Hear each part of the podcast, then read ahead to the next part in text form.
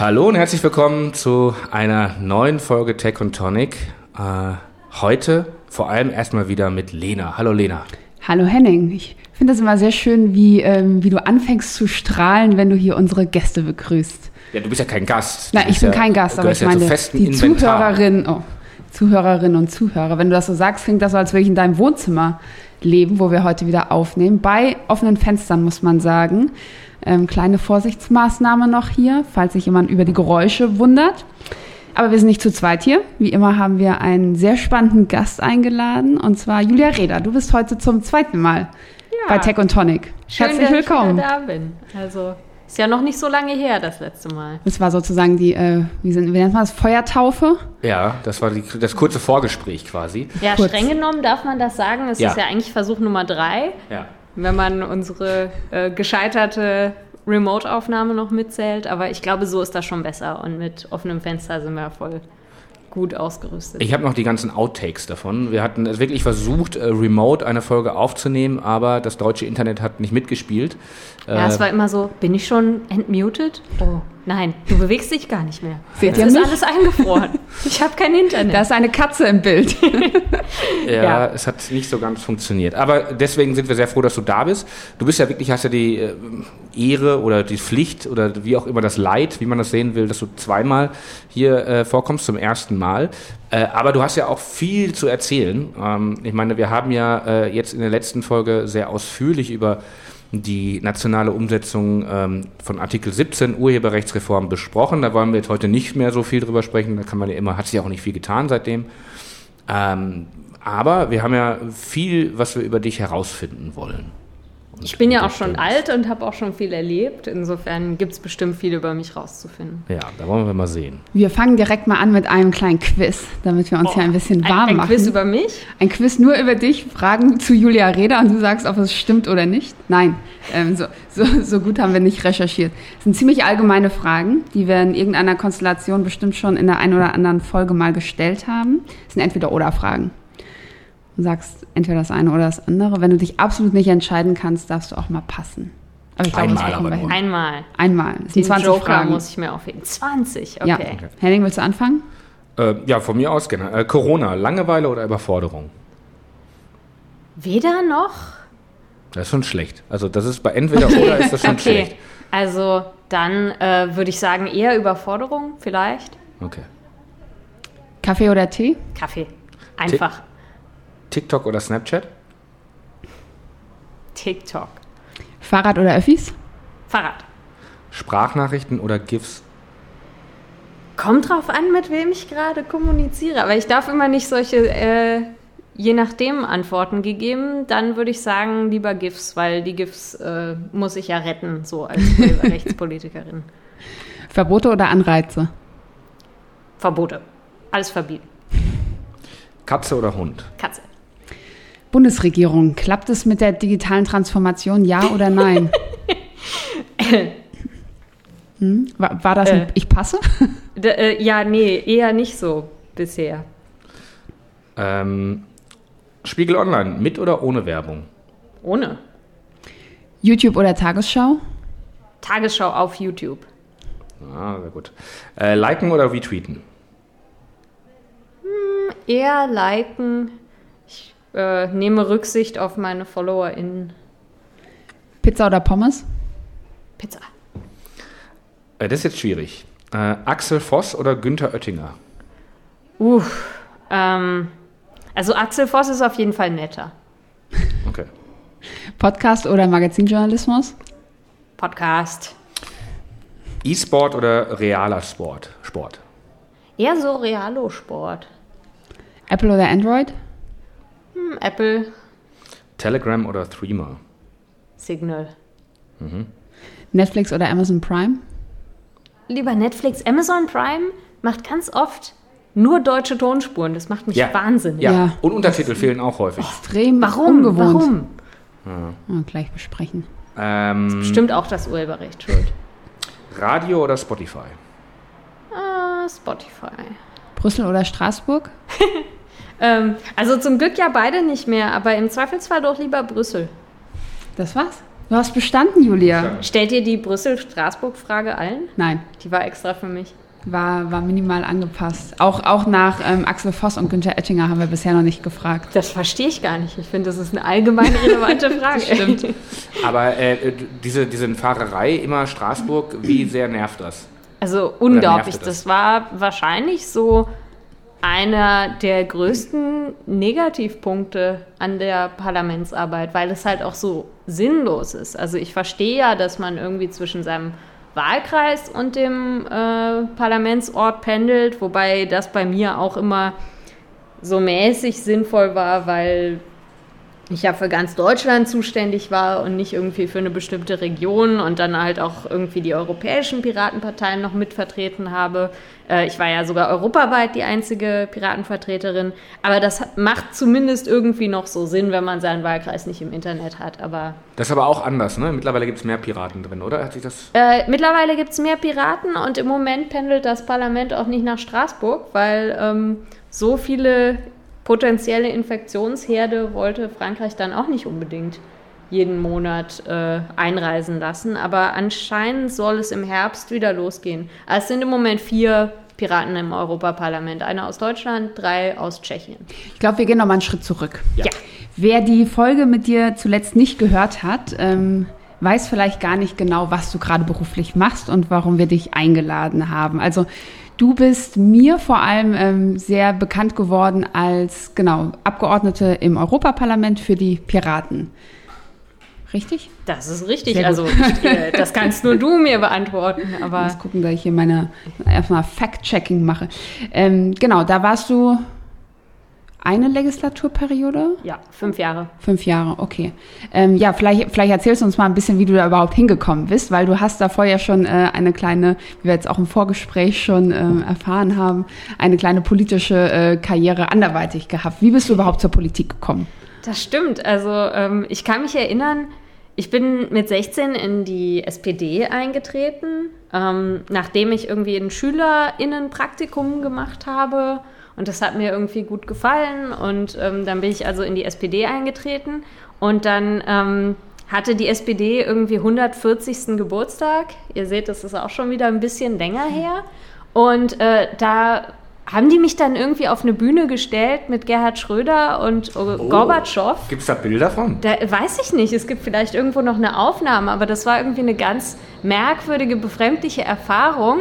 Weil dann haben sie mich halt auch gefragt, warum ich denn in der SPD bin. Und dann habe ich gesagt, ja, da ich sozialdemokratischen Idealen schon sehr lange nahestehe. Und dann haben die alle gelacht. Ich war halt 16. ähm, und naja, irgendwie, äh, also war es so, so eine ganz komische Situation mit der SPD, dass sie auf der einen Seite halt irgendwie anscheinend gerne zeigen wollen, dass sie junge Frauen in der Partei haben und andererseits aber dann nicht wirklich wollten, dass ich mich inhaltlich einbringe, also vor allen Dingen bei netzpolitischen Themen. Und so richtig, ähm, ja, geknallt hat das dann, glaube ich, als das sogenannte Zugangserschwerungsgesetz kommen sollte, also die äh, Netzsperren. Und da bin ich dann ausgetreten, das war 2009, also Insgesamt war ich doch sechs Jahre in der SPD. Und äh, wie kam es denn, dass du dich damals auch schon so für äh, Netzthemen interessiert hast? Ähm, hm, also ich weiß nicht, wenn ich das so tiefenpsychologisch angehen würde. Ich glaube, es hatte viel damit zu tun. Ich bin irgendwie ähm, so mit elf oder zwölf nach der sechsten Klasse nach Berlin gezogen und ähm, ich glaube, wir sind so Anfang der Sommerferien umgezogen. Das heißt, ich war halt irgendwie alleine in einer neuen Stadt, wo ich niemanden kannte, aber ich hatte Internet. Und ähm, das hat mir total geholfen, so in einer neuen Stadt Anschluss zu finden, irgendwie Leute zu finden, die sich für dieselbe Musik interessieren, irgendwie Rollenspiele, Pen and Paper und so spielen. Und dadurch habe ich irgendwie super schnell meinen neuen Freundeskreis äh, gefunden. Und ich meine, Berlin macht es einem da auch vergleichsweise einfach, aber für mich war immer, also irgendwie das Internet so ein bisschen Tor zur Welt und deshalb verstehe ich immer diese ganzen Diskurse nicht von wegen, öh, wegen Smartphone reden wir nicht mehr miteinander oder so. Also für mich war es immer das genaue Gegenteil, dass halt, äh, wenn ich irgendwo niemanden kannte, mir das Internet irgendwie äh, das erlaubt und erleichtert hat, irgendwo neues Anschluss zu finden.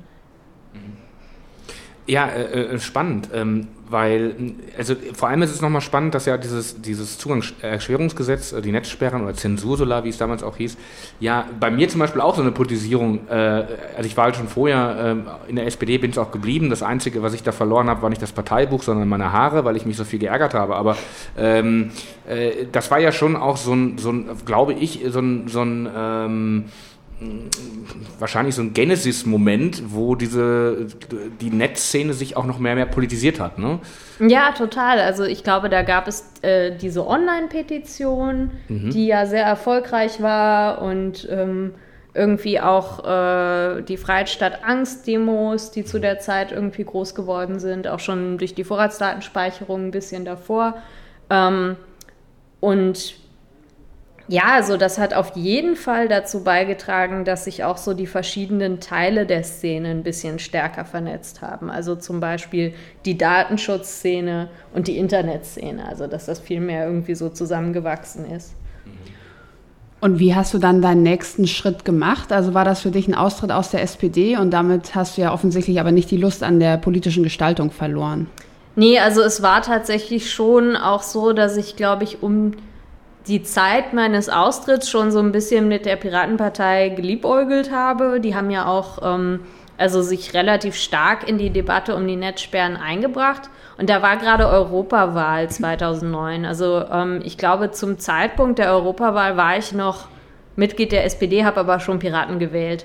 Und da dachte ich mir schon, mh, hm, das wird wahrscheinlich auf Dauer so äh, nichts werden. Ich war dann erstmal ein Weilchen parteilos, bin aber relativ schnell äh, dann bei den Piraten eingetreten und das war also vor allen Dingen so von der politischen Kultur total anders. Also dass ich da halt von Anfang an irgendwie, weiß nicht, die Jugendorganisation mit aufbauen konnte, Parteiprogramm mitschreiben und irgendwie überhaupt keine, ähm, ja, so Hürden wahrgenommen habe.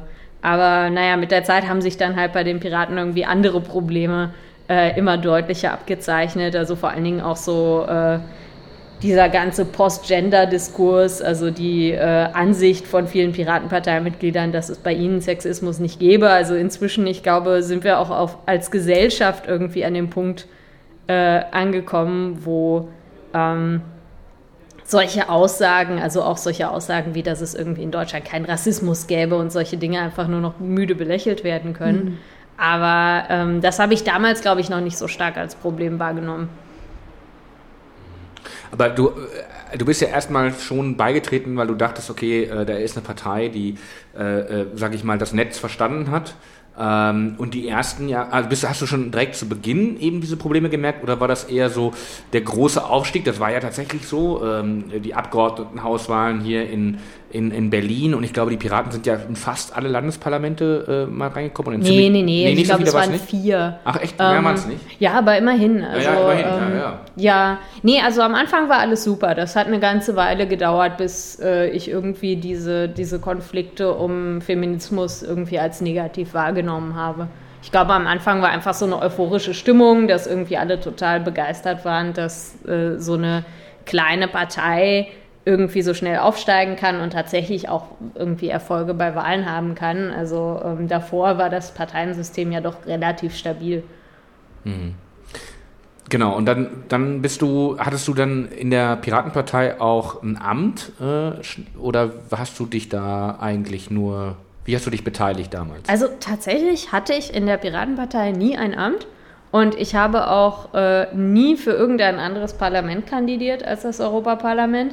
Und ich glaube, auch das ist wahrscheinlich was, was in traditionellen Parteien so wahrscheinlich eher nicht möglich wäre. Also, dass man so von überhaupt keine formale Rolle zu Europaparlamentsmandat kommt, ist, glaube ich, in den meisten Parteien eher ungewöhnlich. Und ich glaube, das war für viele schon auch so eine Attraktivität bei den Piraten, dass halt die Einstiegshürden so super niedrig waren.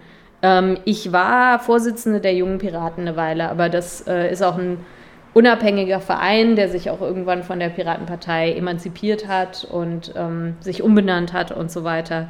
Aber in der Piratenpartei selber hatte ich kein, kein Amt. Tatsächlich war mir bis eben nicht bewusst, dass es auch die jungen Piraten gibt.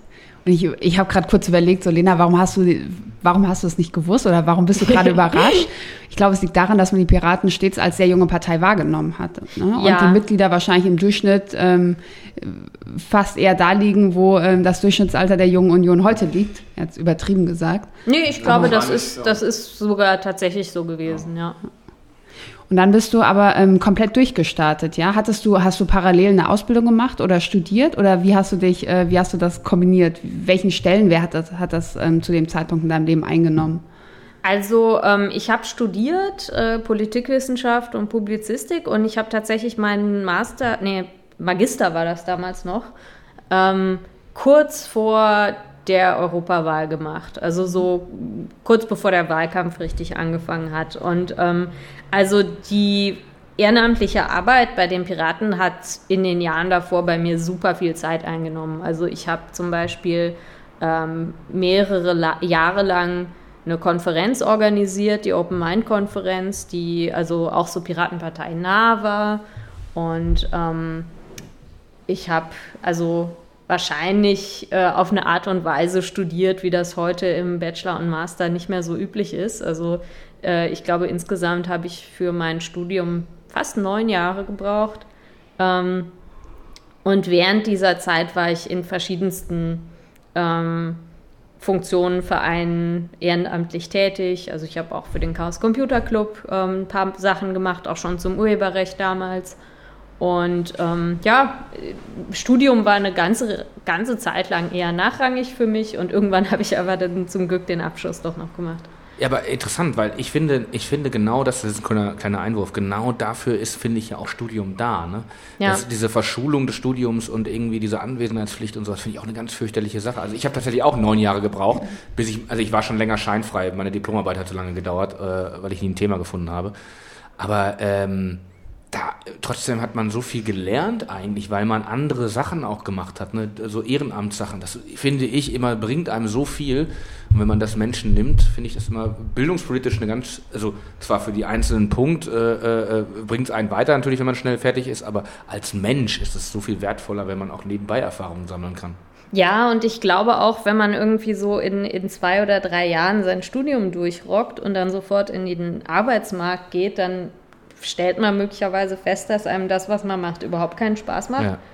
Und ähm, also letzten Endes, ja, bin ich in meine berufliche Karriere über mein Ehrenamt reingekommen und nicht über mein Studium. Also mein Studium war inhaltlich passend und nützlich, aber ähm, letzten Endes äh, wäre mein Lebenslauf sicherlich ganz anders verlaufen, wenn ich mich aufs Studium konzentriert hätte und nicht unbedingt besser oder so.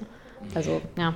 Aber ein anderer Punkt ist natürlich auch, wenn man erkennt, wie viel Zeit Ehrenamt einnehmen kann, dass das Haupt, also wenn du hauptberuflich einen Job hast, Vollzeit, 40 bis Stu- 50 Stunden arbeitest, wie schwierig es ist, nebenbei ein Ehrenamt zu haben und das wirklich so zu führen, dass man, wie du gerade gesagt hast, Konferenzen organisiert. Ja, also das ist ja eigentlich nichts, was man mal mit zwei, drei Stunden die Woche macht, sondern es nimmt so viel Zeit ein, dass es kaum zu vereinbaren ist mit einem wirklich ähm, anspruchsvollen Zeit, ja, Vollzeit, Vollzeitjob, ne? Also ich meine, Ja. äh, Henning, ich merke das vielleicht auch ein bisschen bei, bei D64 manchmal, aber wie schön es auch ist, ja, also wenn man sich im Studium diese Zeit gerade dafür nehmen kann, um Sachen zu machen, die ähm, nicht finanziell entlohnt werden in Deutschland.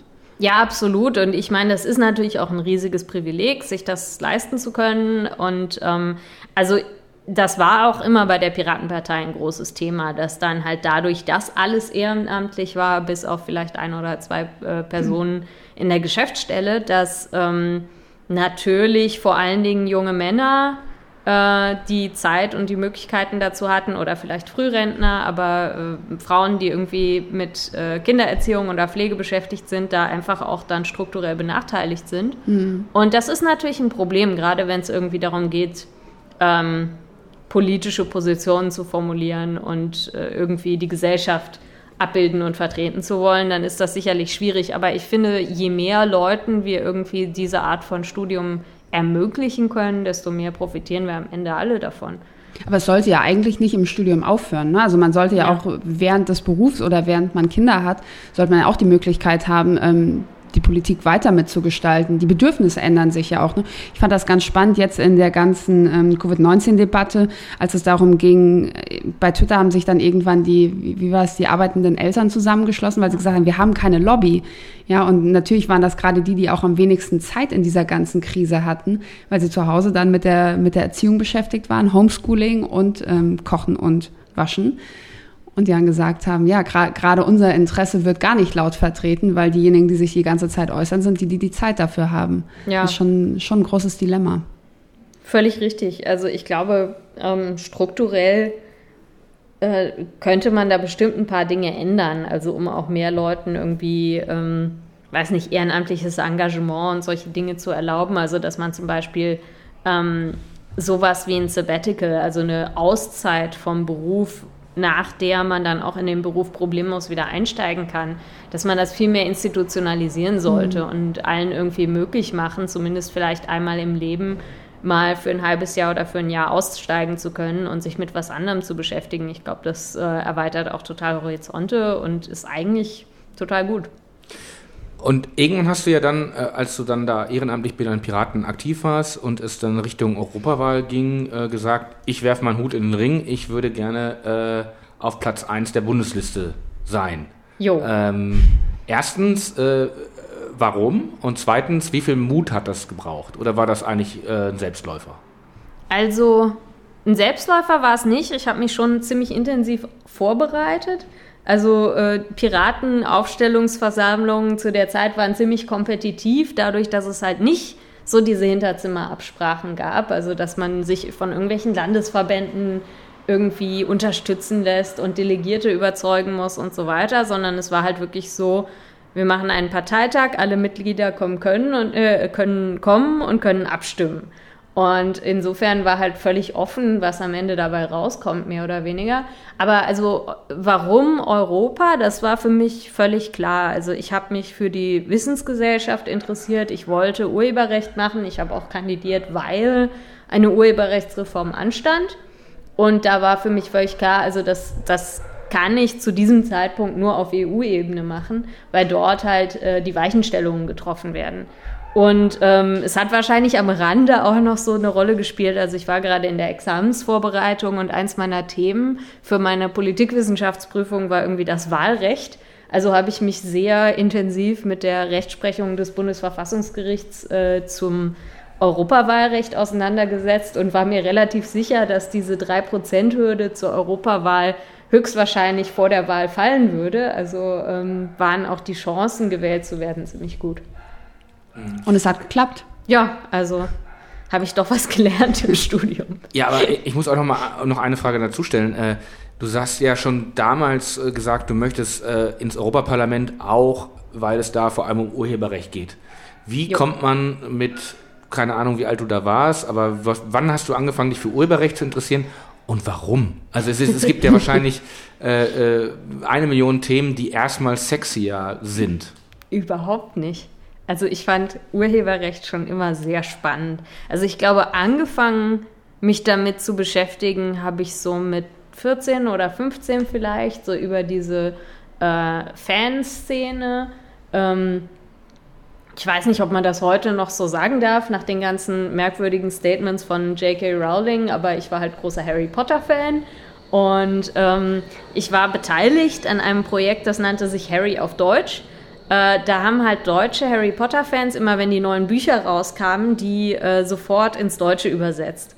Also sicherlich nicht in so Top-Qualität. Es waren halt vor allen Dingen irgendwie so weiß nicht, 13-, 14-Jährige und wir haben uns dann immer so eine Seite vorgenommen oder vielleicht auch ein ganzes Kapitel, wenn man super fleißig war und das dann halt ähm, ja ins Deutsche übersetzt und ins Netz gestellt, frei zugänglich, bevor die deutsche Übersetzung überhaupt veröffentlicht war. Das war ja auch Sinn der Sache, also weil wir halt nicht ein Jahr lang warten wollten. Aber natürlich, also eklatante Urheberrechtsverletzungen, komplett illegal. Aber ich glaube nicht, dass das irgendwie dazu geführt hat, dass weniger Leute das Buch gekauft haben. Also ich äh, hatte da überhaupt kein Unrechtsbewusstsein oder so. Und ich glaube auch heute immer noch, dass ähm, das Urheberrecht halt an vielen Stellen einfach in Dinge rein reguliert, die eigentlich irgendwie so der, der Kreativbranche und der Kultur eher zuträglich sind. Und naja, das hat sich dann irgendwie so fortgesetzt. Also im Studium war ich halt wissenschaftliche Hilfskraft, wie man das so ist, und habe viel Zeit damit verbracht, irgendwelche Bücher in Semesterapparate zu kopieren, die man halt auch einfach hätte einscannen und online stellen können, aber es durfte man nicht. Und also es hat mich immer irgendwie sehr genervt, das Ganze. Und ähm, ja, ich habe dann angefangen, für den Chaos Computer Club irgendwie bei so ein paar Sachverständigenanhörungen zu dem Thema zu sprechen. Und ähm, ja, bin da immer tiefer reingerutscht. Obwohl du ja keine Szene. Juristin bist, also von deiner, von deiner äh, äh, universitären stimmt. Ausbildung eigentlich. Also in meiner langen, langen universitären Ausbildung habe ich auch mal zwei Semester Jura studiert. Ähm, damit habe ich angefangen und ich fand es sterbenslangweilig was irgendwie auch ironisch ist. Also ich bin dann irgendwie Gesetzgeberin geworden und jetzt arbeite ich bei der Gesellschaft für Freiheitsrechte, die sich eigentlich den ganzen Tag nur mit Jura auseinandersetzt und ich finde es total spannend. Aber die Art und Weise, wie das an der Uni gelehrt wurde, fand ich also zum Abgewöhnen. Und ähm, ich war zwischendurch auch mal für ein halbes Jahr in den USA und habe mir dort ein bisschen angeschaut, wie dort so Rechtswissenschaften gelehrt werden. Und das fand ich viel, viel besser. Also da gibt es halt viel mehr so diese Law Clinics, wo ähm, Leute, die sich sonst vielleicht keinen Anwalt leisten können, ähm, mit interessanten Fällen hingehen können, oft so irgendwie menschenrechtlichen Themen. Und Studierende arbeiten dann an diesen Fällen. Und da haben halt, äh, also hat die Gesellschaft was von, weil dadurch halt irgendwie Leute rechtlichen Beistand bekommen, die das sonst nicht bekommen würden. Und es ist halt zum Lernen einfach viel, viel besser, weil man merkt, wenn ich mich jetzt hier dafür engagiere und mich damit auseinandersetze, dann hat das einen unmittelbaren positiven Effekt auf die Gesellschaft. Und das ist viel motivierender, viel spannender als irgendwie so eine 300-Leute-Vorlesung, wo irgendjemand irgendwie sein Skript vorträgt. Aber das ersetzt das doch nicht, oder? Also ich meine, diese Law Clinics gibt es auch in Deutschland jetzt, die wurden ja. gerade so um 2000, also wann wurde das groß? Als, als viele Geflüchtete nach Deutschland kommen? Stimmt, im Asylrecht äh, gibt es das genau. inzwischen viel. Ähm, also natürlich geht es nicht nur auf diese Art und Weise, aber ich hatte halt den Eindruck, dass man, äh, wenn man in Deutschland Jura studiert, oder zumindest war das halt vor 15 Jahren so, ähm, eine sehr, sehr lange Durststrecke hat, bevor man irgendwas Praktisches macht und eigentlich am Anfang also nur Vorlesungen hat, eigentlich nur so Wissen eingetrichtert bekommt, Gutachtenstil lernt und eigentlich nicht nach seiner Meinung zu irgendwas gefragt wird. Und also ich fand das nicht so ansprechend. Ähm, Gut, aber, aber, hat dir jetzt ja. auch nichts geschadet, das abzubrechen? Ich meine, oder hast du es mal bereut? Hast du mal irgendwann hm. da gesessen und dachtest, hätte ich das jetzt studiert, dann verstünde ich besser ähm, irgendwelche Texte oder dann könnte ich mich hier besser artikulieren? Naja, also wenn ich jetzt Volljuristin wäre, das wäre sicherlich bei meiner Arbeit äh, bei der Gesellschaft für Freiheitsrechte schon praktisch. Also wir machen ja strategische Prozessführung und insofern arbeiten auch viele Juristinnen bei uns. Ähm, das wäre natürlich schon nicht schlecht, wenn ich diesen Hintergrund hätte. Also ich glaube, an sich war es nicht so der, die falscheste äh, Studienwahl für mich. Vielleicht ja, willst du noch, ich, ich wollte eher, eher danach fragen, ob du mal äh, einordnen möchtest, was die Gesellschaft für Freiheitsrechte okay. macht. Wir haben es jetzt so ein, angeschnitten, Stimmt. also da bist du jetzt heute. Genau, ja, also die Gesellschaft für Freiheitsrechte setzt sich für die Grundrechte vor Gericht ein. Das machen wir einerseits zu, durch Verfassungsbeschwerden, also äh, zuletzt äh, hat der das Verfassungsgericht äh, das Bundesnachrichtendienstgesetz kassiert, also das muss jetzt geändert werden. Ähm, das ging auf eine gemeinsame Verfassungsbeschwerde von verschiedenen Journalistinnen und Journalisten ähm, zusammen mit äh, Reporter ohne Grenzen und der Gesellschaft für Freiheitsrechte zurück.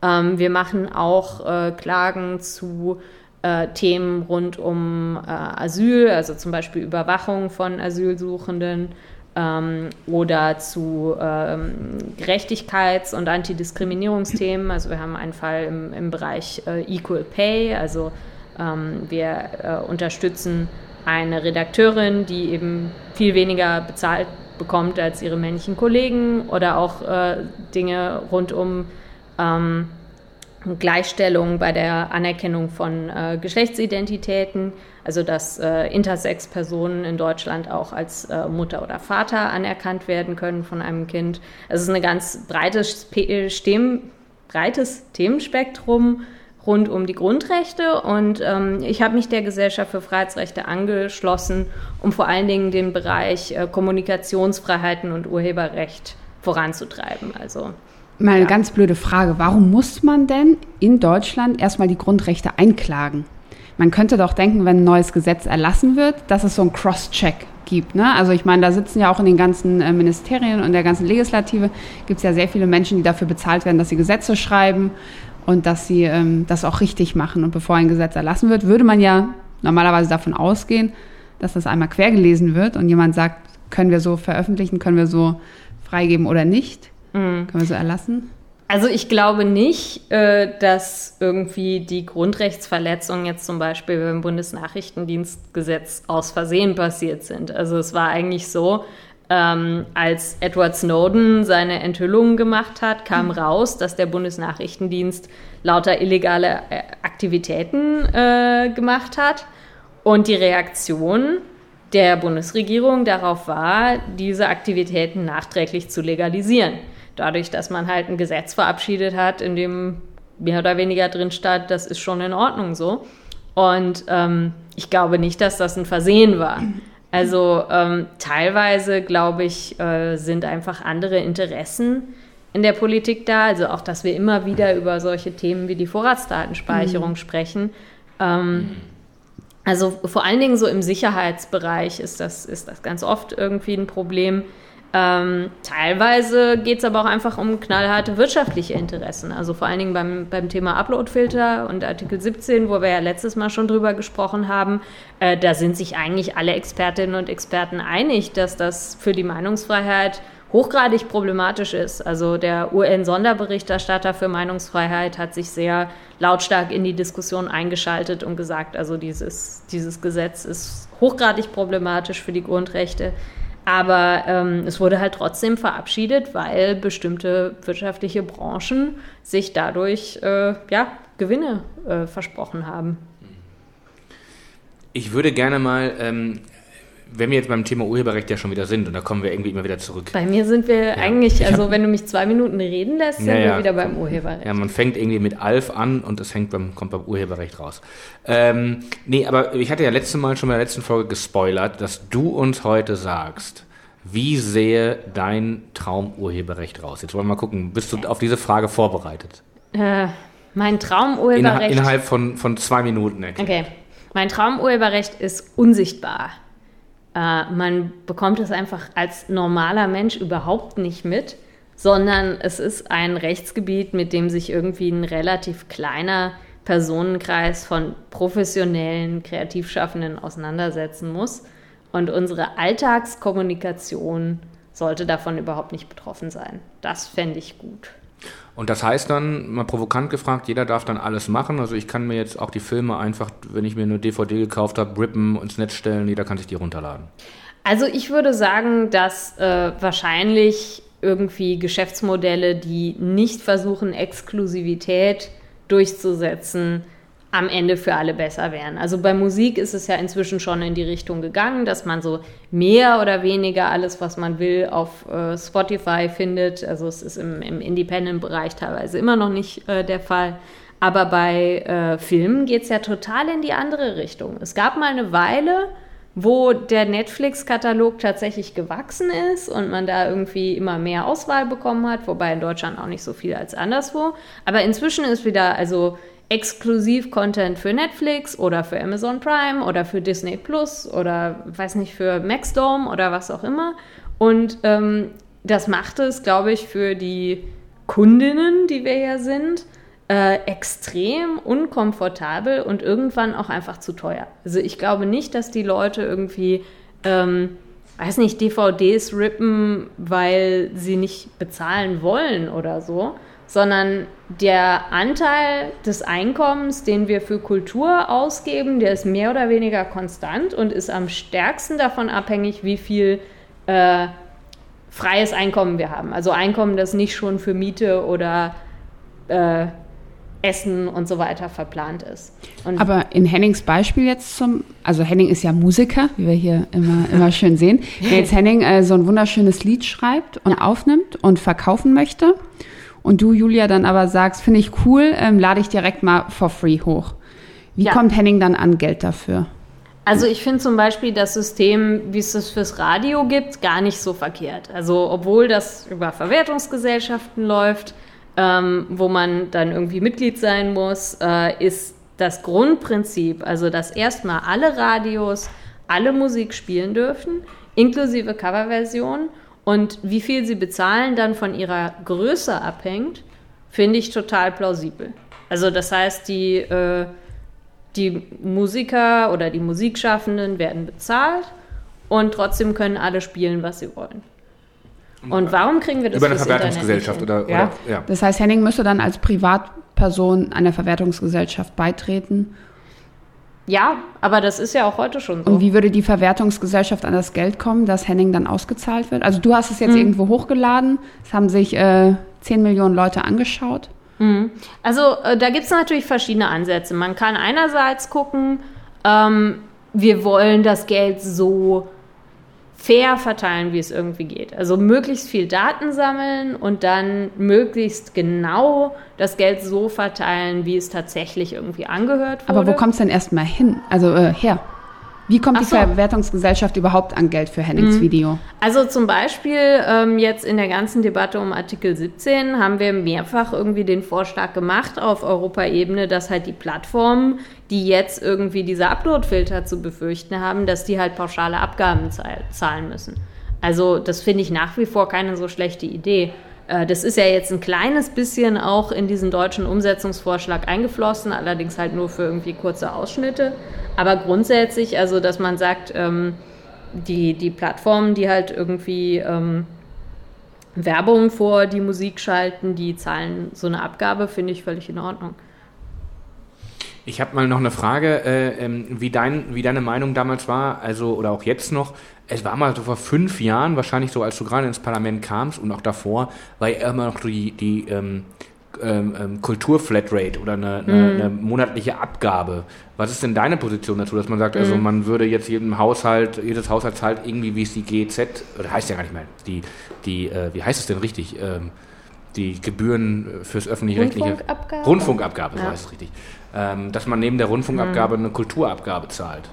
Ja, also ich finde die Grundidee nicht so schlecht. Es gibt natürlich immer so ein paar Probleme. Also zum Beispiel, dass ähm, natürlich die Einkommen, die Leute zur Verfügung haben für Kultur, extrem unterschiedlich sind. Und da müsste man halt schauen, wie kann man das irgendwie sozial gerecht ausgestalten, sowas. Aber was ich extrem spannend fand bei diesen Kultur-Flatrate-Vorschlägen, waren die Studien, die mal nachgerechnet haben, wie viel das denn eigentlich wäre. Also um die ähm, quasi die aktuellen Einnahmen bestimmter ähm, Unterhaltungsindustriebranchen äh, abzufedern.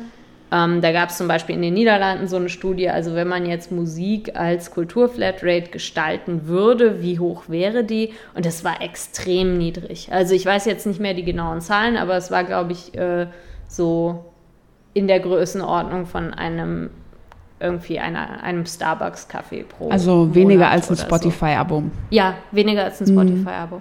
Ja. Und das fand ich schon interessant. Also, dass es doch irgendwie jetzt nicht so viel Geld war, dass es den Leuten besonders wehtun würde. Und das finde ich ein, ein starkes Argument, aber auf der anderen Seite muss man halt auch immer bedenken, also ähm, für manche Leute ist halt auch ein Starbucks-Kaffee pro Monat viel Geld und für andere ist es weniger Geld. Und ähm, ja, wie sollte das abgeführt werden? Geht es irgendwie über den Internetanschluss oder wie auch immer? Aber ich finde es eigentlich schade, dass diese Modelle überhaupt nicht weiterverfolgt wurden. So. Julia, kommen wir noch mal ein bisschen zurück zu deiner Zeit im Europaparlament. Das waren ja jetzt fünf Jahre, fünf Jahre, in denen du dich ähm, sehr stark für, für netzpolitische Themen eingesetzt hast. Kannst du uns noch ein bisschen Eindrücke in deinen Alltag da geben? Das sind, äh, es waren zu der Zeit mehr als 700 Mitglieder, knapp, knapp 800 Abgeordnete. Na, 751 waren es vor dem Brexit, ja. 751. Wie ist das? Wie, wie, wie viel Gewicht hat da überhaupt das Thema Digitalpolitik? Also es war schon noch am Anfang so ein bisschen Nischenthema, aber gerade in der Legislaturperiode, wo ich da war, hat das schon eine ziemlich große Rolle gespielt. Also stand halt auf der Agenda der EU-Kommission ziemlich weit oben. Die hatten diese digitale Binnenmarktstrategie, wo ja parallel ganz viele verschiedene digitale Vorhaben irgendwie angestoßen haben. Also Telekommunikation wurde reformiert, Urheberrecht. Ähm, so die erste Plattformregulierung wurde eingeführt, digitales Vertragsrecht. Also es ist ziemlich viel in dem Bereich passiert, Open Data auch. Und ähm, insofern gab es vor allen Dingen netzpolitisch unglaublich viel Arbeit. Nicht vielleicht so super viel Prestige. Also es ist immer noch so, dass, glaube ich, ähm, die deutschen Medien das Europaparlament oder Europaabgeordnete am meisten zu außenpolitischen Themen fragen. Was mhm. totaler Quatsch ist, weil das Europaparlament keine Kompetenz in außenpolitischen Fragen hat. Also sie werden eigentlich genau zu dem gefragt, wo sie am wenigsten zu sagen haben. Mhm. Aber ja, das äh, ist halt irgendwie immer noch so. Also teilweise, ich glaube, in den Köpfen vieler Leute ist halt Europa immer noch Außenpolitik. Und was waren denn in den fünf Jahren dann so deine größten Erfolge? Ähm, also ich glaube schon, dass wahrscheinlich irgendwie bei der Urheberrechtsreform an der einen oder anderen Stelle so das Schlimmste verhindert zu haben, insgesamt vielleicht irgendwie der größte Erfolg war, aber ähm, das wird vielleicht nicht so wahrgenommen, weil halt die Reform insgesamt doch ziemlich ernüchternd war. Also gerade Leistungsschutzrecht wurde verabschiedet, Uploadfilter sind durchgekommen, so, das ist alles nicht so toll. Ähm, ich glaube, ein großer Erfolg, und das war auch eher, ähm, ja, so im zweiten Schritt äh, gut geworden, ist der Whistleblower-Schutz. Also mhm. das war ein Thema, äh, ich glaube, das allererste Gesetzgebungsverfahren, an dem ich gearbeitet habe, das war die Geschäftsgeheimnisrichtlinie. Und damals, also habe ich mich schon sehr gegen einen stärkeren Schutz von Geschäftsgeheimnissen eingesetzt, weil ich halt auch äh, viel Missbrauchspotenzial gesehen habe dafür. Und auch ehrlich gesagt nicht sehe, also warum es im öffentlichen Interesse sein sollte, dass wir irgendwie Unternehmen helfen, möglichst Informationen geheim zu halten. Ähm, Jedenfalls äh, kam dann der LuxLeaks äh, Steuerskandal, wo eben auch Antoine Deltour, der Whistleblower in diesem Fall, wegen dem Verrat von Geschäftsgeheimnissen angeklagt wurde und letzten Endes auch verurteilt wurde. Es wurde dann Jahre später wieder aufgehoben. Und ähm, das war auf jeden Fall ein riesiges Thema, weil das Europaparlament hat Antoine Deltour irgendwie einen äh, Bürgerpreis verliehen für seine großen Verdienste. Und ähm, äh, diverse Unternehmen mussten also hohe Millionenbeiträge an Steuern nachzahlen. Also es war für die Gesellschaft unglaublich toll, was dieser Typ gemacht hat. Aber irgendwie nach dem Geschäftsgeheimnisschutz war das irgendwie verboten. Und äh, da war dann irgendwann das Unrechtsempfinden der Leute groß genug, dass am Ende eben die EU-Kommission auch so eine Whistleblower-Schutzrichtlinie vorgelegt hat. Mhm. Und das war auch was, also wofür ich mich lange eingesetzt habe. Und die ist ziemlich gut geworden und muss jetzt auch in deutsches Recht umgesetzt werden. Ja, und vielleicht kannst du noch mal so ein bisschen, ähm, man weiß ja relativ viel, wie so ein Leben vielleicht, oder viel weiß man auch nicht, aber zumindest kann man sich jetzt, glaube ich, noch eher vorstellen, wie so ein Leben als Bundestagsabgeordneter abläuft oder Abgeordnete. Europaparlament weiß man, ich glaube, die meisten Menschen wissen da nicht so viel drüber. Mhm. Vielleicht kannst du das mal so ganz kurz äh, ähm, mal erläutern, wie denn so da ähm, so eine Woche abläuft. Die meisten wissen ja auch zum Beispiel gar nicht, dass man so zwischen Straßburg und Brüssel äh, pendelt. Ähm, aber vielleicht kannst du das mal so ganz kurz zusammenfassen, wie so eigentlich so ein Tag da aussieht oder eine Woche aussieht. Ja, also ähm, es gibt auch im Europaparlament ähm, Plenarwochen. Also das sind die Wochen, normalerweise eine Woche im Monat, die wir tatsächlich in Straßburg verbracht haben. Und ähm, da äh, ja, äh, kommt auch immer diese Frage, warum sitzen so wenig Leute eigentlich im Plenarsaal? Ähm, Im Europaparlament ist es halt so, dass alle Abstimmungen um die Mittagszeit rum als ein langer Block stattfinden und da muss man da zwei Stunden sitzen und seine äh, Hand heben oder auf den Knopf drücken und ähm, man stimmt über viel, viel mehr ab, als man sich eigentlich irgendwie selbst damit auseinandersetzen könnte. Ähm, dann gibt es eine Woche, in der man in Brüssel äh, Fraktionssitzungen hatte. Also man stimmt sich mit äh, den anderen. Du warst äh, ja bei der Grünen Fraktion, das genau, muss man vielleicht dabei sagen. Du warst ja, es gab ja keine Piratenfraktion, weil du die einzige warst. Genau. Also äh, das war tatsächlich die Grünen EFA-Fraktion. Also EFA ist die European Free Alliance. Und ähm, diese Fraktionen sind schon ein bisschen heterogener, als man das so aus dem Bundestag kennt. Dadurch, dass auch, ähm, also die Grünen wahrscheinlich, also ich bin mir nicht sicher, ob sie, ob die Grünen alleine genug Abgeordnete gehabt hätten, um eine Fraktion zu bilden. Also ich glaube, man muss irgendwie äh, so und so viele Mitglieder aus einem Viertel der Länder ähm, der EU haben. Also man muss auch geografisch weit aufgestellt sein. Und die Grünen und die European Free Alliance, die haben schon lange eine gemeinsame Fraktion und die Piratenpartei ist auch seit 2009 Teil dieser Fraktion. Wie, ähm, wie, wie kam es zu dieser Entscheidung, dass die Piraten gesagt haben, sie gehen in diese Fraktion? Es gibt ja noch andere Fraktionen. Ja, also das war damals äh, Christian Engström von den schwedischen Piraten, der war der erste Pirat im Europaparlament. Der war tatsächlich von seiner Einstellung her wahrscheinlich näher an der FDP. Also der war eher so liberaler, klassischer Liberaler irgendwie. Ähm, aber ich weiß gar nicht genau, warum der sich am Ende entschieden hat, zu den Grünen zu gehen. Ähm, als ich gewählt wurde, war die ähm, Entscheidung eher zwischen den Grünen und den Linken. Aber für mich, also ganz stark ausschlaggebend war letzten Endes, dass die Grünen auf Europaebene so super Sacharbeit machen. Also die hängen sich richtig in die Themen rein und ähm, die Linksfraktion ähm, ist einerseits nicht so uneingeschränkt proeuropäisch. Also bei den europäischen Linken gibt es immer auch wieder so Leute, die eher irgendwie der EU grundsätzlich kritisch gegenüberstehen, weil ich problematisch fand. Aber viele von denen machen auch nicht so richtig inhaltliche Arbeit, sondern sehen sich eher in so einer reinen Oppositionsrolle. Was, glaube ich, also was ich im Bundestag viel besser verstehen kann als im Europaparlament. Weil wenn man im Bundestag in der Opposition ist, dann kann man ja auch nur sehr, sehr selten tatsächlich Gesetze verabschieden. Also es ist ja die, Ausna äh, die absolute Ausnahme, dass irgendwie nicht nach Fraktionsdisziplin im Prinzip die Regierungsentwürfe verabschiedet werden. Und das ist im Europaparlament schon anders. Und deshalb, also für mich war halt total klar, ich will irgendwie Sacharbeit machen, ich will an dieser Urheberrechtsreform wirklich also intensiv inhaltlich arbeiten und das ging bei den Grünen am besten. Wie hieß der Ausschuss, in dem du äh, drin warst? Ich war in vielen Ausschüssen, also ähm, Urheberrecht und so beim Rechtsausschuss. Ähm, dann war ich auch im Binnenmarktausschuss die Koordinatorin der Grünen. Ähm, also irgendwie jede Fraktion hat in jedem Ausschuss äh, einen Koordinator oder eine Koordinatorin, die irgendwie so eine Führungsrolle übernehmen und zum Beispiel entscheiden ähm, oder mit den, mit den anderen Fraktionen verhandeln darüber, welche Fraktion für welches Gesetzgebungsverfahren zuständig ist, also den Berichterstatterposten bekommt und so weiter. Dann war ich noch im Dieselgate-Untersuchungsausschuss und im gegen Ende war ich auch im Industrie- und Energieausschuss, der sich auch so mit Telekommunikationsfragen beschäftigt. Ich war auch mal eine Weile im Petitionsausschuss noch als stellvertretendes Mitglied. Also ich habe relativ viel Ausschussarbeit gemacht und auch also viel zu viele Gesetzesverfahren eigentlich.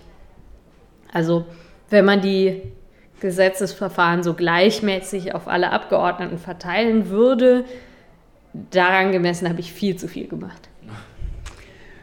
Und dennoch hast du nach fünf Jahren dann beschlossen, ähm, dass das nichts mehr für dich ist. Also das klingt so, als hättest du richtig fünf Jahre Vollgas gegeben. Und was ist dann passiert? Ja, also ich kann irgendwie keine halben Sachen machen. Also ich dachte mir, ich muss die Zeit, die äh, ich dort bin, wo ich irgendwie diese, diese riesige Chance habe, jetzt so viel zu verändern, das auch zu 120 Prozent nutzen. Aber ähm, es hat mir in vielerlei Hinsicht irgendwie nicht zugesagt. Also, weil letzten Endes äh, ja dein ganzes Leben sich dann irgendwann um die Politik dreht und auch gerade Brüssel dann so ein Pflaster ist, wo die meisten Leute, mit denen man zu tun hat, halt auch irgendwie mit der Politik beruflich zu tun haben und alle haben irgendwie eine Agenda und man muss total aufpassen, äh, was man zu wem sagt und so. Und ich fand das einfach eine sehr unangenehme Atmosphäre auf Dauer. Mhm. Und ja, ich, ich dachte mir halt auch, also es war ja nie mein Ziel, irgendwie Berufspolitikerin zu werden, sondern mein Ziel war halt, das Urheberrecht zu reformieren. Und was soll ich dann da, wenn die Urheberrechtsreform jetzt erstmal verabschiedet ist? Also für die nächsten Jahre wird ja die Musik jetzt wieder in Deutschland spielen oder halt in jedem Mitgliedstaat, der jetzt ähm, die Reform in nationales Recht umsetzt. Und ich glaube, dass irgendwie die nächste große europäische Urheberrechtsreform kommt. Das wird sicher noch mal zehn Jahre dauern. Aber müsstest du dann jetzt nicht, wenn du sagst, okay, du willst da am Ball bleiben, einer Partei, äh, nachdem du aus den Piraten ausgetreten bist, einer Partei beitreten und dafür sorgen, dass diese Partei sich dann auch äh, äh, sehr stark eben für das Ziel einsetzt, was du für, dich, für das du dich auch einsetzt? Hm. Also ich meine, das hätte ich natürlich so machen können. Ähm, allerdings, äh, also ich bin ja kurz vor der Europawahl bei der Piratenpartei ausgetreten. Also dann müsste ich quasi ähm, in meine dritte Partei möglicherweise. Oder nochmal äh, zur ersten zurück, das wäre ja auch. Achso, das ist auch eine Option, ja. Also das fand ich jetzt nicht so naheliegend, zumal, also es war ja jetzt auch nicht mein Ziel, irgendwie in den Bundestag gewählt zu werden oder so. Also wenn das mein Ziel wäre, dann wäre es natürlich klar, ich muss mich irgendwie in einer Partei engagieren. Aber ähm, ehrlich gesagt ist das nicht unbedingt eine Arbeitsweise, die ich jetzt unbedingt nochmal wieder haben will, sondern ich habe mir stattdessen gedacht, also wir haben ja auch bei der Urheberrechtsreform das eine, eine oder andere erreicht, also zumindest irgendwie so die Position von Nutzerinnen und Nutzern ist schon an der einen oder anderen Stelle gestärkt worden. Nur das Problem ist halt, dass gerade irgendwie so die einfachen User, die halt einfach mit ihrer Alltagskommunikation irgendwie so diese Netzkultur ausmachen, überhaupt nicht in der Lage sind, irgendwie ihre Rechte vor Gericht durchzusetzen. Und das fand ich dann spannend. Also dann habe ich gedacht, äh, beschäftige ich mich lieber mit dieser strategischen Prozessführung. Also dafür zu sorgen, dass letzten Endes äh, Nutzerinnen und Nutzer oder zum Beispiel auch Wissenschaftlerinnen und Wissenschaftler irgendwie in urheberrechtlichen Fragen auch vor Gericht ähm, vertreten werden mhm. können. Darf ich dir mal eine persönliche Frage stellen? Ja. Äh, ja, ähm, und zwar, ich dachte, wir stellen hier nur persönliche ja, ja, Fragen. Äh, äh, das Interessante ist ja, ich meine, ich kenne dich ja auch äh, jetzt schon so ein bisschen länger. Ähm, äh, ich finde es ja teilweise äh, immer sehr interessant, wie du in manchen Blättern auch so dargestellt wurdest. Also vor allem vor einem Jahr, äh, als das in der Hochphase. Vor allem in der FAZ wahrscheinlich. Das hast du jetzt gesagt. äh, aber ähm, äh, ja, genau, unter anderem dort. Ähm, was macht das mit äh, einem? Also wenn man, wenn man dann so etwas liest, ähm, was ja wirklich, und das kann ich ja jetzt auch so sagen, eigentlich mit der Realität in vielen Dingen nichts zu tun hat. Äh, mhm. Wie, wie, wie, geht man damit um, ähm, wenn man so ein Feindbild eigentlich geworden ist äh, von einer bestimmten Lobby einerseits, aber wenn das dann auch teilweise eins zu eins übernommen wird in journalistischen Publikationen? Ja, also ich sag mir halt immer ähm, bei manchen Leuten, ist es einfach deren Job, anderer Meinung zu sein als ich. Und das nehme ich dann nicht so persönlich, weil letzten Endes, also wenn man halt irgendwie Lobbyist für die Unterhaltungsindustrie ist. Ja, aber es geht ja nicht um die, Journalist, äh, äh, die Lobbyisten. Das ist mhm. ja okay, ja, dass du, da kann man ja politisch auch einfach aneinander kommen. Aber äh, wenn dann, äh, das wundert mich wirklich auch. Also ich habe das ja auch in manchen Tweets schon gesagt. Eigentlich ein so ein Blatt, was äh, sicherlich als immer noch auch Speerspitze des Qualitätsjournalismus galt ich sage echt bewusst galt, äh, zumindest im digitalen Bereich, ähm, wenn man dann so, äh, so etwas mitbekommt. Ähm. Ja, also äh, da muss man aber fairerweise sagen, also eigentlich so im, ich sag mal, redaktionellen Nachrichtenbereich war auch die FAZ meistens ziemlich fair zu mir. Also es sind größtenteils eigentlich irgendwie sehr tendenziöse Meinungsbeiträge gewesen und die wurden oft von Lobbyisten geschrieben. Das wurde nicht immer so transparent gemacht, aber gerade halt im, im FAZ-Feuilleton, da sind halt oft solche Gastbeiträge von äh, ja, Lobbyisten, mhm. die äh, sich dann halt irgendwie auch über mich teilweise äh, negativ äußern. Also es gibt sicherlich auch den einen oder anderen in der Redaktion, der das macht, aber es gibt auch andere. Also ähm, es war, glaube ich, die eher die Ausnahme, dass irgendwelche Journalistinnen oder Journalisten mich jetzt wirklich. Hat man dir mal angeboten, haben. auch dort mal eine Gegenposition zu machen? Also, dass du da auch mal einen Meinungsbeitrag schreibst? Weil das ge gehört ja eigentlich auch dazu. Deswegen ja. sage ich, äh, so ein Qualitätsjournalismus muss ja eigentlich auch immer beleuchten, beide Seiten, kann natürlich trotzdem auch nochmal dann auch nochmal eine eigene Wertung vornehmen, das ist völlig klar. Ja. Aber man musste ja trotzdem eigentlich die Möglichkeit geben, äh, sich da auch mal wirklich zu, zu positionieren. Ja, also das wäre schon wünschenswert gewesen. Also ich kann es jetzt nicht mehr zu 100 Prozent beschwören, aber ich glaube, wir haben auch mal von meinem Büro erfolglos bei der FAZ angefragt, ob wir irgendwie einen Gastbeitrag schreiben können. Ich habe dann halt am Ende anderswo Gastbeiträge veröffentlicht, in der Zeit oder auch halt bei Wired oder so. Ähm, aber FAZ glaube ich nie. Lass mich nicht lügen, aber ja. Aber es gab schon noch lange Interviews mit mir in der FAZ. Also es war jetzt nicht so, dass die nur die eine Position. Ähm, Kommt vielleicht noch. Wenn ein FAZ-Redakteur äh, Genau, also Redakteur FAZ, oder eine FAZ-Redakteurin. ich schreibe gerne mal einen Gastbeitrag. Wenn er ordentlich bezahlt ist, natürlich, ne? Ja klar, also ich meine, ich, ich tue das natürlich auch aus Solidarität mit den Kreativen, weil wenn wir einfach so ähm, Gastbeiträge umsonst schreiben, dann zerstört das natürlich äh, die Arbeitssituation professioneller Urheberinnen und Urheber und das wollen wir alle nicht. Ja, und dann kommen wir zu Artikel, jetzt weiß ich nicht, welcher ist das? Äh, 11? Nee, äh, wo es um die Ver Bezahlung von ähm, 16? 16. Ja. ich hab's Es nicht so haben gut sich ja alle, es, es wurde ja alles neu nummeriert. Genau. Ähm, aber 16 ist jetzt die Verlegerbeteiligung, genau, wo den Was eigentlich ja in Deutschland schon durchs Bundesverfassungs... Nee, Bundes... äh, äh, Bundesgerichtshof. Bundesgerichtshof eigentlich. Egal, das führt jetzt schon wieder zu sehr ins Detail. Ja. Aber Sauerei, oder? Natürlich ist es eine Sauerei.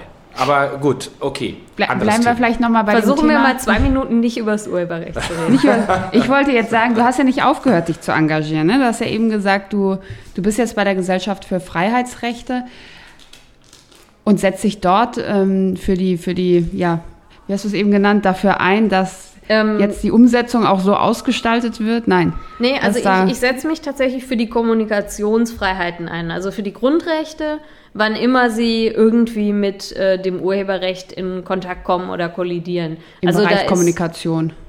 Alles was. ähm, das ist also Kommunikationsfreiheit, äh, das ist Artikel 5 des Grundgesetzes. Dazu gehört äh, die Meinungsfreiheit, die Informationsfreiheit, Wissenschaftsfreiheit, Pressefreiheit, Kunstfreiheit. Das sind so die großen ähm, Freiheiten, die irgendwie darunter fallen.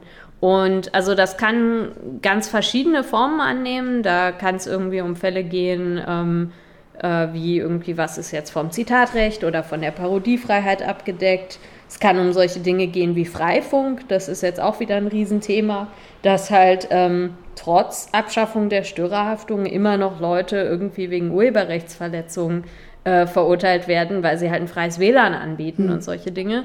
Ähm, es kann auch um, um Informationsfreiheitssachen gehen, also wo der Staat teilweise die äh, Veröffentlichung von Informationen versucht zu unterdrücken mit Verweis auf das Urheberrecht. So, solche Fragen beschäftigen uns. Und Wie natürlich, also, ja. wie, wie finanziert ihr euch?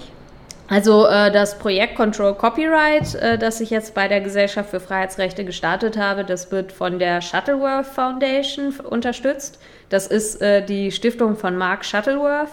Der äh, hat äh, Linux Ubuntu ins Leben gerufen, also so freie Softwareentwickler, Canonical hat er gemacht. Und ähm, daneben, also die Gesellschaft für Freiheitsrechte insgesamt, ähm, bekommt den Großteil ihrer Mittel über Fördermitgliedschaften und Spenden. Also es sind jetzt auch glücklicherweise schon eine ganze Reihe neue Fördermitglieder auch wieder dazugekommen. Einerseits eben durch Control Copyright, aber viel auch durch das Engagement der GFF ähm, zum Thema Corona und Grundrechte. Und ähm, es gibt dann auch immer wieder eben so gezielte Förderungen von verschiedenen Stiftungen, die unsere Arbeit unterstützen, also zum Beispiel Open Society Foundation und so weiter. Und ist das jetzt ähm, deine neue Art, Politik zu machen? Also du bist ja jetzt in keiner Partei mehr. Hast du noch das Gefühl, dass du damit für dich ausreichend ähm, ja, die, die digitalpolitische Zukunft Deutschlands mitgestaltest? Oder ähm, darf man jetzt darauf hinweisen, dass du natürlich auch im Beirat von D64 bist und dich dort engagierst? Also wie, Ja. wie balancierst du das jetzt aus? Oder was sind so, wo sagst du, da bringst du dich richtig aktiv ein, gestaltest mit? Ja, also ich glaube, ähm, nur jetzt meine Arbeit bei der Gesellschaft für Freiheitsrechte, das wäre mir wahrscheinlich vom Fokus irgendwie zu eng, weil es ist natürlich doch, letzten Endes geht es da um die Durchsetzung von Grundrechten vor Gericht, also durch Prozesse und ähm, weniger jetzt um die Frage irgendwie, ob die Gesetze so denn richtig sind oder ob man nicht irgendwas Grundlegendes verändern will. Also insofern, ähm, ja, würde ich jetzt nicht sagen, dass das reicht mir irgendwie als, als persönliches Engagement. Insofern, also bin ich auch sehr froh, jetzt äh, im Beirat bei D64 dabei zu sein und mich weiter irgendwie jetzt auch unabhängig von meinem Job politisch zu äußern. Ähm, ich schreibe auch äh, eine Kolumne bei Heise über europäische Technologiepolitik. Das ist auch äh, komplett unabhängig jetzt von meinem äh, Brotjob sozusagen. Und ähm, bin jetzt auch im Vorstand der Open Knowledge Foundation Deutschland. Also ich versuche mich irgendwie weiter ehrenamtlich zu engagieren und auch in diese Debatten einzubringen, aber ich finde, dafür muss ich kein Parteimitglied sein. Hm. Ja. Welche, äh, eine Frage noch dazu. Ja. Welche Rolle spielt denn dabei deine persönliche Reichweite, die du dir jetzt in den letzten Jahren, insbesondere auch bei Twitter und YouTube, aufgebaut hast? Man könnte mhm. ja teilweise fast das Gefühl bekommen, dass du selbst über deine eigenen ähm, Kanäle so eine Broadcasterin bist, dass du vielleicht gar nicht unbedingt die äh, traditionellen Medien mehr brauchst, ja, um mhm. insbesondere die Leute zu erreichen, die sich auch mit den Themen auseinandersetzen. Tja, ich weiß nicht, bin ich jetzt so eine Influencerin? Na, ich also ich habe dich auf jeden Thema Fall so wahrgenommen, ja. ja. Da gibt ich ich habe auch das Gefühl, dass du da nicht äh, so viel Konkurrenz hast. Ne? Es gibt es gibt ein paar sehr fachkundige Politikerinnen und Politiker, aber das sind jetzt nicht allzu viele. Mhm. Also ich, ich weiß nicht, ich will es halt auch immer nicht überbewerten. Nicht die ganze Welt ist auf Twitter und das ist natürlich schon irgendwie das Medium, auf dem ich die größte Reichweite habe. Aber es sind halt ihrerseits wieder viele Influencer sozusagen auf Twitter. Also halt äh, die, die Journalistinnen und Journalisten, die Politikbubble, die sind halt alle dort und deshalb kriegt man das auch mit, wenn ich äh, mich dort irgendwie zu was äußere. Und ich glaube, ich bin wahrscheinlich also eine der wenigen, die auch so ein bisschen generationenübergreifend ähm, auch, also über die Sachen, die ich auf YouTube mache, irgendwie so jüngere Leute erreiche, die vielleicht nicht so auf Twitter sind. Und das ist natürlich ein großer Vorteil. Ähm, auf der anderen Seite glaube ich schon, dass wenn ich irgendwie auf Heise oder so regelmäßig schreibe, dass ich da schon dann auch noch mal mehr Leute erreiche, als wenn ich jetzt nur in Twitter-Threads mhm. kommunizieren würde. Also es sind teilweise auch andere Leute, die ich da erreiche, glaube ich. Du bist also ein bisschen wieder zurückgekommen äh, äh, zu dem, was du im Studium gemacht hast, wieder viel Ehrenamt. Ähm, ich auch. Ja, Kann man so sagen. Du hast ja, äh, wir haben es gerade angesprochen, du bist ja ähm, auch bei D64 im Beirat ähm, und die eine Aufgabe des Beirats ist ja so ein bisschen auch äh, so eine Vision für 2030 oder 35 zu entwickeln. Wie kann eigentlich eine digitale ähm, Gesellschaft nach der digitalen Transformation irgendwie funktionieren und das eben nicht als ähm, Dystopie, sondern eben explizit als Utopie, also mal positiv mhm. sehen. Wenn man so jetzt Corona äh, hat, äh, ist immer sehr stark ähm, vielleicht auch wieder das Negative nach vorne gerückt, die ganzen Sachen, die auch in den letzten Jahren waren, Hasskriminalität, also ganzer Hass im Netz, äh, Extremismus äh, von rechts vor allem äh, im Netz, ähm, Datenschutzprobleme, Urheberrechtsprobleme und so weiter. Was kann man denn eigentlich als ähm, Utopie dem entgegensetzen? So, mhm. Hast du da so, so erste Ideen, wo du sagen würdest, wie kommen wir aus dieser negativen Spirale so ein bisschen raus? Mhm. Also es ist schon lustig, weil ich glaube, also ähm, als wir das erste Mal über das Thema Beirat gesprochen haben, es ist wahrscheinlich jetzt irgendwie so ein Dreivierteljahr her. Ein Jahr ist es Ein Jahr, ja. Das war, war ja eine ganz andere Welt gewisserweise. Also so von Corona wussten wir noch nichts. Und also ich sehe das eigentlich äh, ganz anders. Ich denke mir, wie schlimm wäre diese Krise ohne Internet? Hm. Ich meine, man stelle mal sich vor, vor drei Wochen oder weiß nicht, vielleicht vor zwei Monaten oder so, dachten wir alle noch, ähm, das Wichtigste ist irgendwie, dass wir uns alle fünf Minuten die Hände waschen. Und ähm, Inzwischen wissen wir halt auch durch eine unglaublich schnelle wissenschaftliche Forschung, die nicht nur übers Internet irgendwie ihre Ergebnisse miteinander geteilt haben, ohne irgendwie erst eine halbe, ein halbes Jahr äh, ihre, ihre Ergebnisse bei irgendwelchen Wissenschaftsverlagen versauern zu lassen, sondern auch über den Journalismus, der das aufgegriffen hat und aufgeklärt hat, wissen wir jetzt halt alle, es ist viel wichtiger, dass wir halt bei diesem Podcast äh, die Fenster aufhaben und äh, irgendwie gut durch, durchlüften, auch wenn ständig irgendwie eine S-Bahn vorbeifährt oder so.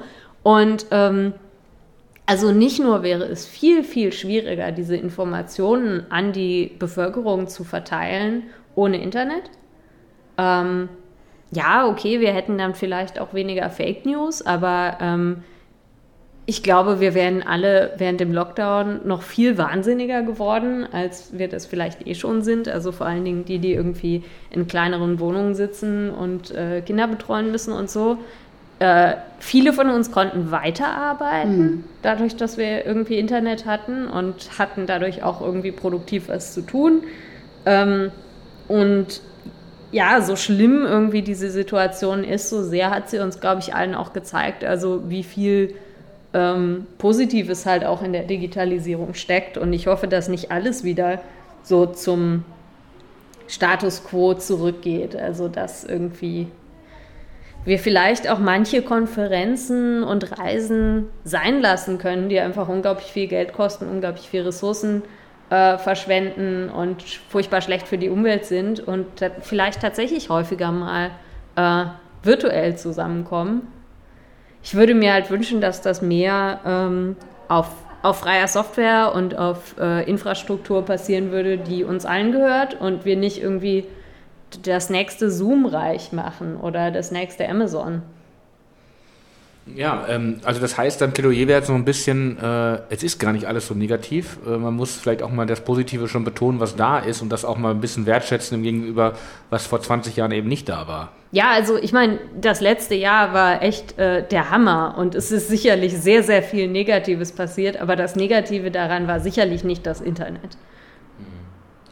Ja, auf jeden Fall, ja, würde ich, würd ich so sagen. Ich meine, die Frage ist, wie, wie ähm, würde man in man kann ja nie nach vorne gucken, ne? aber ähm, wie würde man in zehn Jahren eigentlich mit so einer Krise auch umgehen? Äh, sind wir dann noch besser gerüstet dadurch, dass wir noch vernetzter sind oder sind wir noch anfälliger, äh, du hast es auch gerade beschrieben, für Falschinformationen und so weiter? Ne?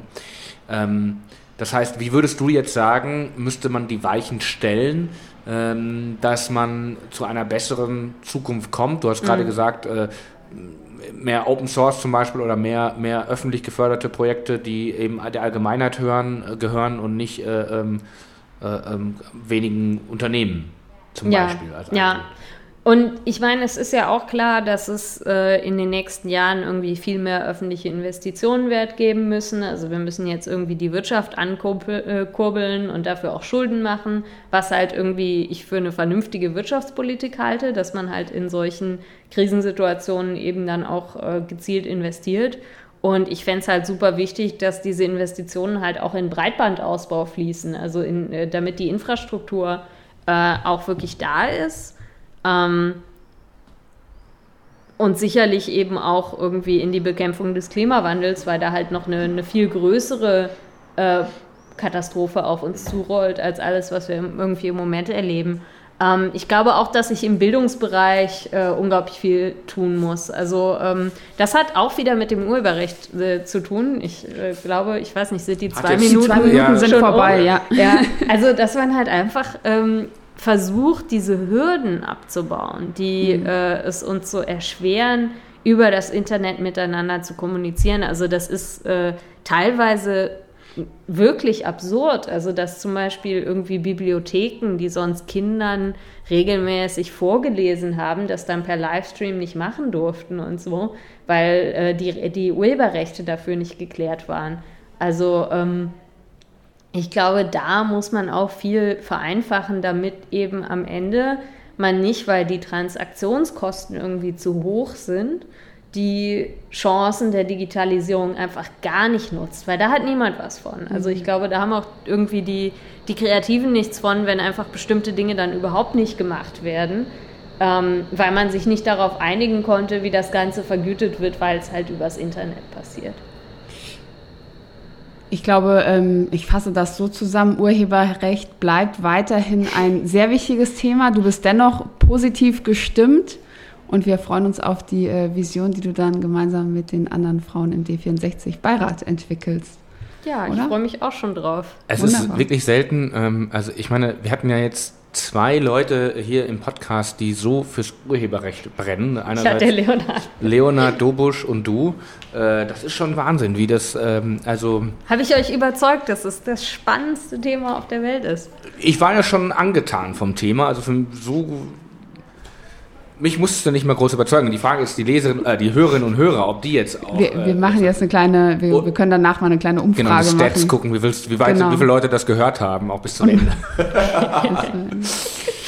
ja, apropos Urheberrecht, wir kommen äh, zum Zu unserer Spotify-Liste. zur Spotify-Liste. Ja. Ja, unserer Spotify-Liste. Oder habe ich dich jetzt übergangen mit Nee, irgendwas? gar nicht. Ich glaube, so ein bisschen mit Blick auf die Zeit Ja, ähm, genau. kommen wir zu unserer Spotify-Liste. Okay. Julia, hast du uns Musik mitgebracht? Du hast ja schon ein Lied auf die Spotify-Liste gesetzt. Ja, also ich glaube, ich bleibe so ein bisschen beim Thema irgendwie, wie das Internet uns durch den Corona-Lockdown ähm, gerettet hat. Äh, ich würde gerne äh, Think About Things von Davi auf die äh, Corona-Playlist, wollte ich schon sagen, auf die Spotify-Playlist äh, setzen, der äh, wahrscheinlich ja irgendwie Gewinner des äh, 2020er Eurovision Song Contest. Ich weiß nicht, ob ihr so äh, Eurovision ähm, verfolgt Ich kenne ihn nicht. überhaupt. Also ich kenne den Okay. Contest, aber ich. Also äh, ja, äh, Think About Things war halt so der Favorit und dann musste äh, Eurovision Song Contest ja irgendwie abgesagt werden Ach, wegen der Corona. findet jetzt gar nicht statt. Das geht nicht Ah, Das digital. war ja schon im Mai, wäre das ja schon gewesen. ja, so. ja, also sie Oder haben dann, ja sie haben dann ne? sowas Virtuelles irgendwie dann gab es noch was mit gemacht, Raab, der hat Ja. ja auch noch was gemacht. Oh je. ja, ja, aber es ist halt irgendwie nicht dasselbe. Aber gerade, wie jedenfalls, un uninformiert ich über den Eurovision Song Contest aber bin. den Song müsst ihr euch auf jeden Werden Fall anhören. wir. Also Ja, das auf war der Liste. isländische Kandidat für ähm, den Eurovision Song Contest, Think About Things. Und also das Lied ist einfach super, das Video ist großartig und die haben halt auch so einen Tanz gemacht, der dann so ein TikTok-Meme geworden ist. Und dadurch, dass halt viele in ihren Ah, WGs ja, ja, ja, halt irgendwie im Lockdown waren und denen furchtbar langweilig war, mussten die dann alle dieses Meme machen, also haben dann in verschiedenen Varianten bei sich zu Hause diesen Tanz aufgeführt und es war total lustig. Es gibt inzwischen auch auf Netflix so einen Eurovision Song Contest Film, Ja. der auch von einem isländischen, glaube ich, fiktiven ähm, ja, isländischen Beitrag zu Eurovision handelt, die auch unglaublich viele ähm, ausgedachte Eurovision-Songs haben, die unglaublich gut sind.